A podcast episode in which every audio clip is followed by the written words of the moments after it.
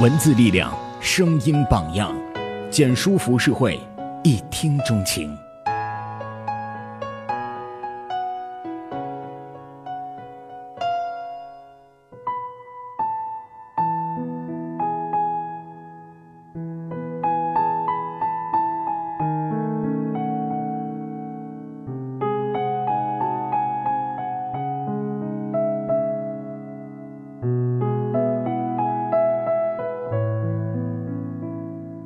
个姑娘在公众号留言问我：“我很自卑，我特别想变成一个自信的人，请问有什么好的建议呢？”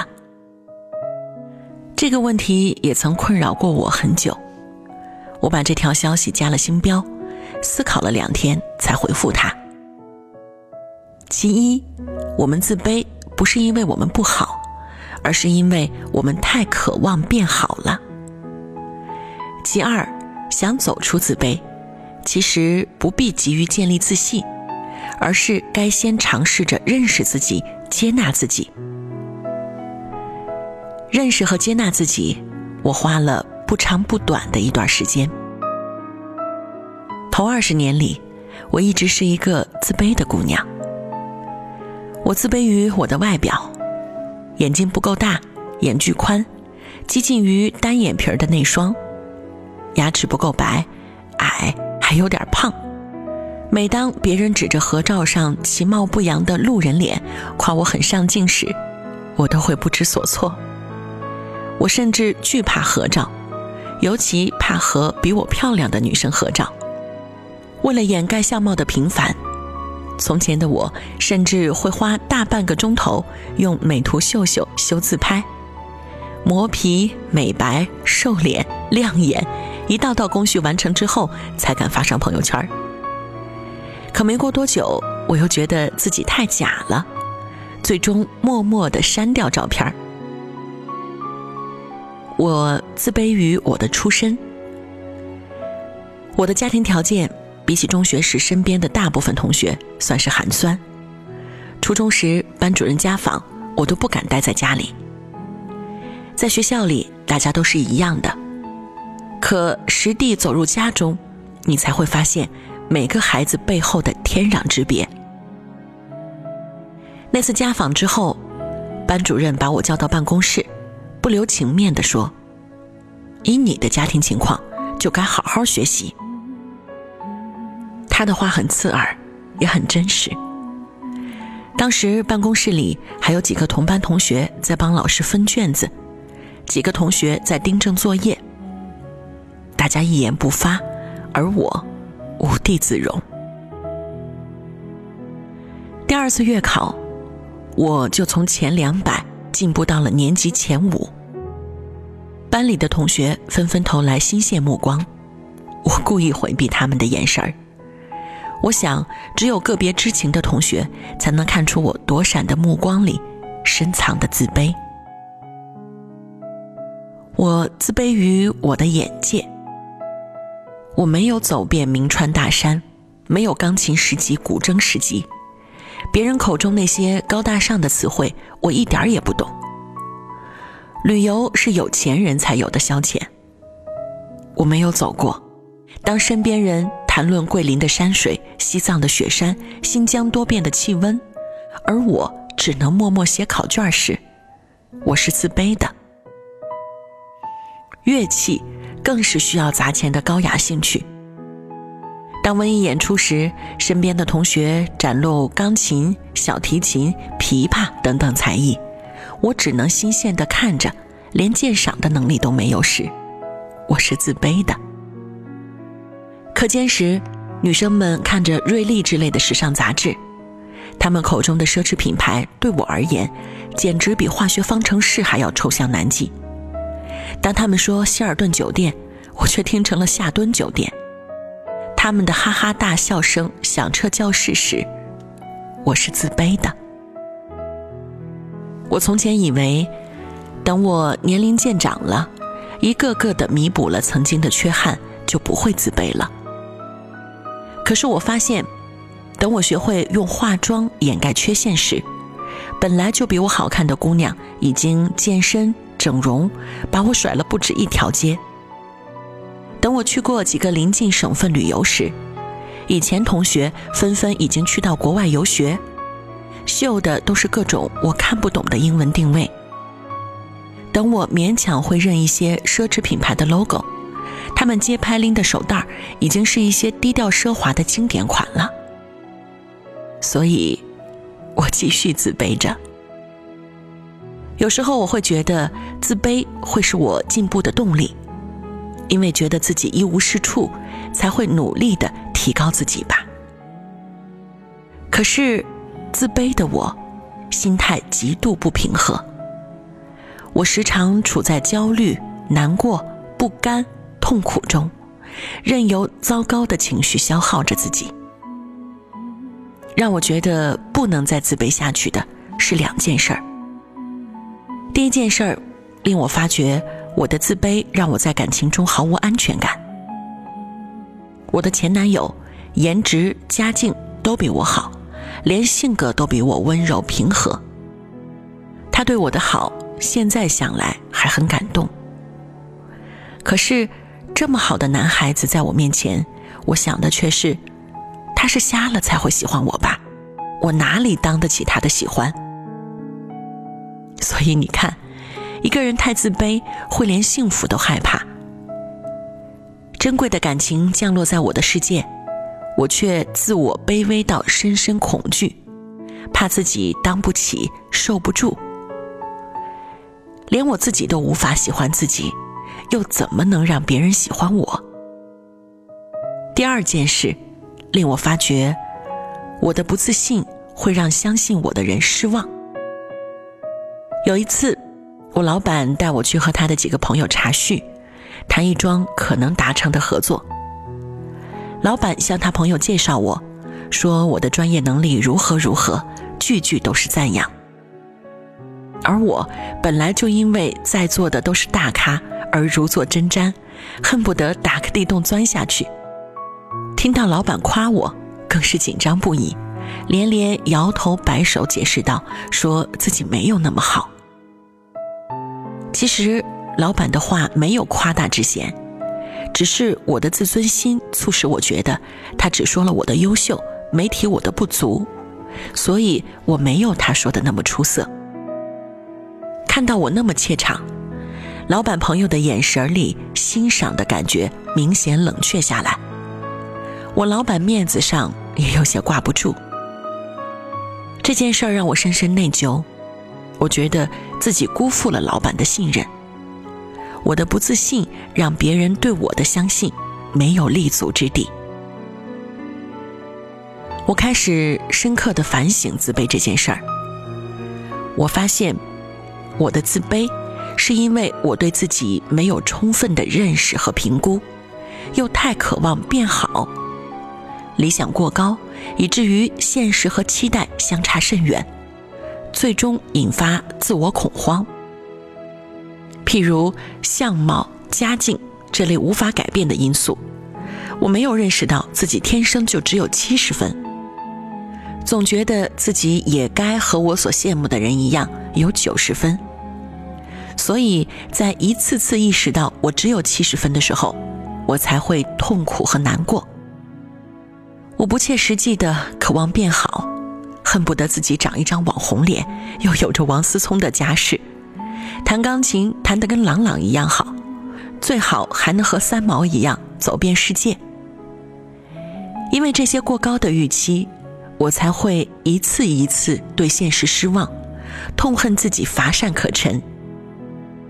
有时候，完美主义和自卑心理密不可分。为了对付让我困扰的自卑，我做了下面这件事儿：一，我好好的看看现在的我是什么样子，不给现在的我打分儿，而是把这个我作为参考系。从前我总是拿自己和别人比较，况且很多时候我总是拿我的短处去比对别人的长处。别人的状态是变动的。拿别人当参照物，导致我总觉得怎么赶也赶不上，从而产生无力感，觉得自己太差劲儿。现在，我只拿自己和过去的我比较，这也避免了我总是因为长相、身高、家境之类已经无法改变的因素而一再的陷入自卑。我已经接受这些短板了，以后我要看的是将来的我是不是比现在好。二，通过一次次小幅进步，建立自信。譬如，我以前自卑于自己不敢在公众场合发言，我羡慕那些能够对着满场听众谈笑风生，时不时随口讲出几个段子的天生演说家。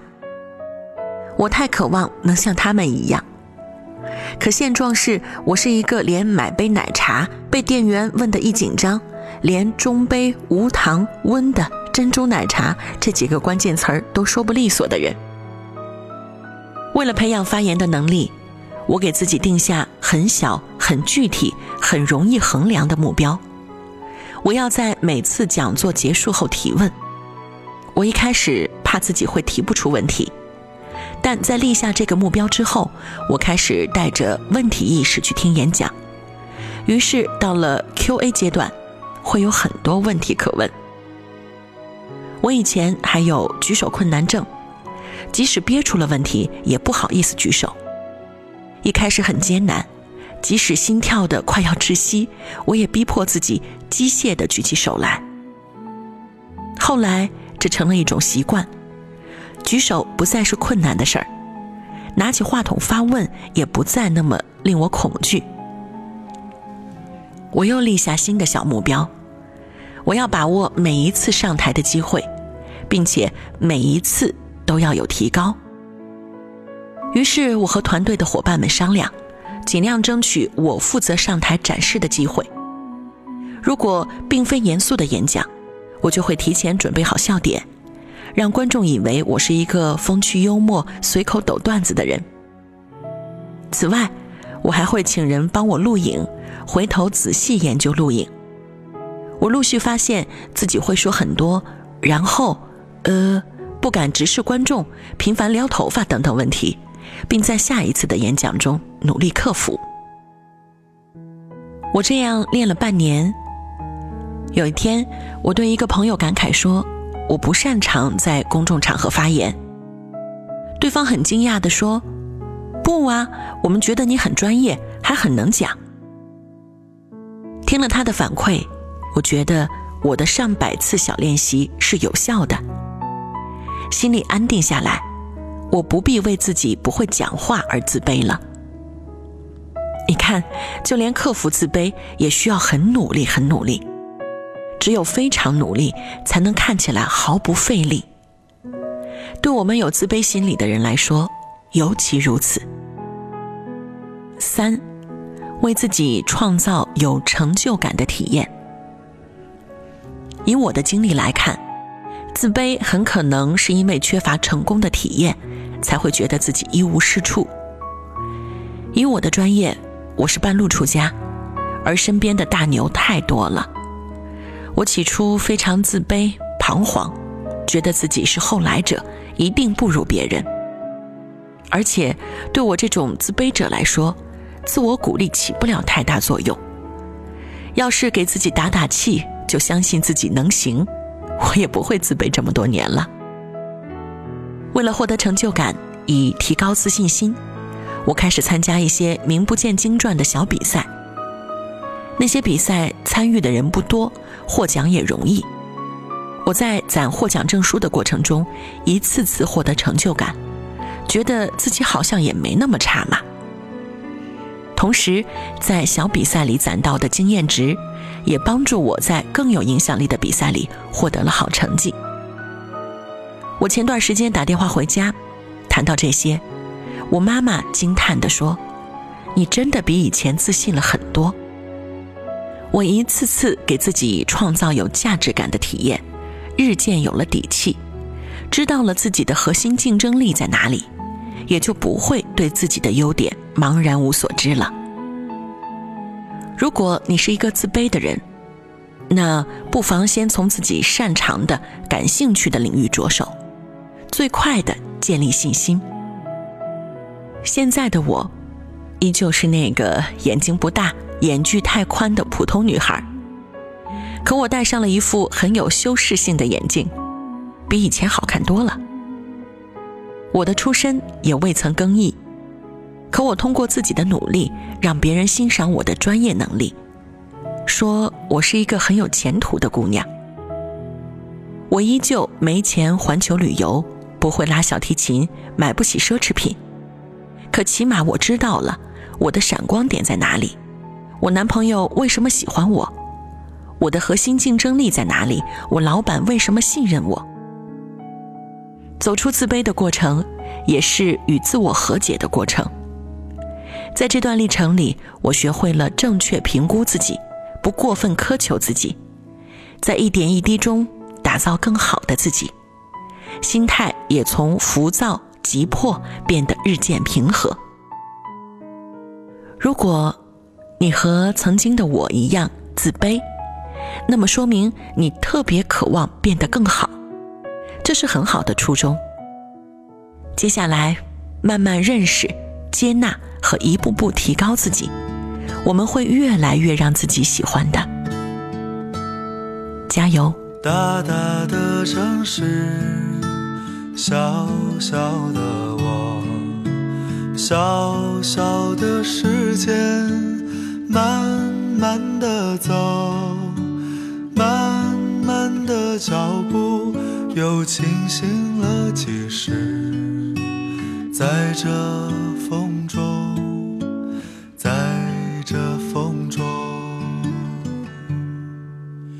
金色的月亮，黑色夜空，黑色的风衣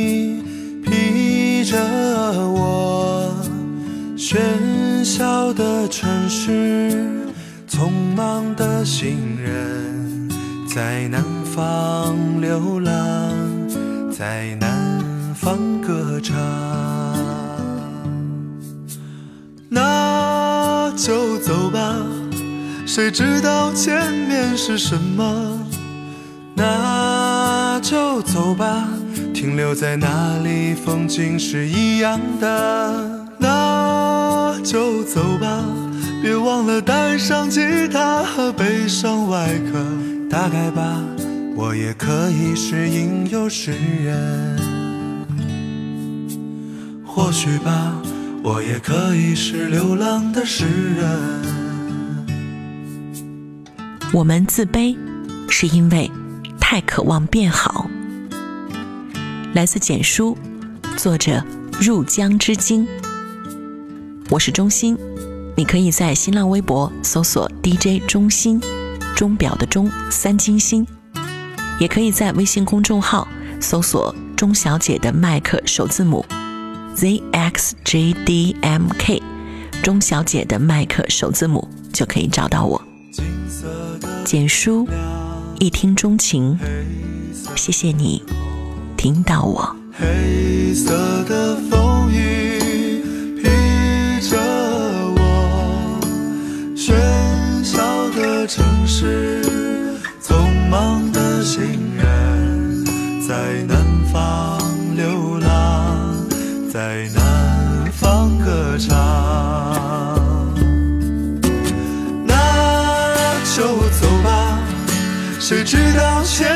是什么？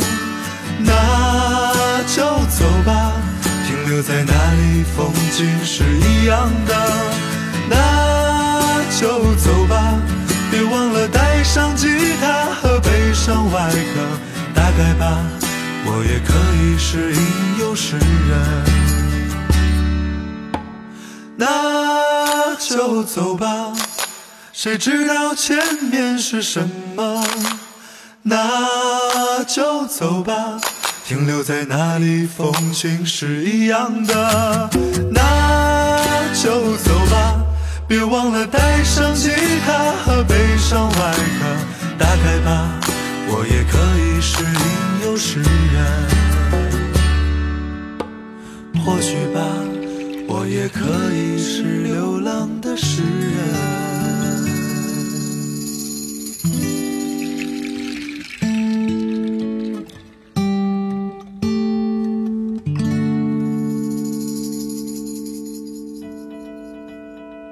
本节目由简书出品，简书立志于做最好的写作与阅读平台，用心为大家打造一个专注的空间。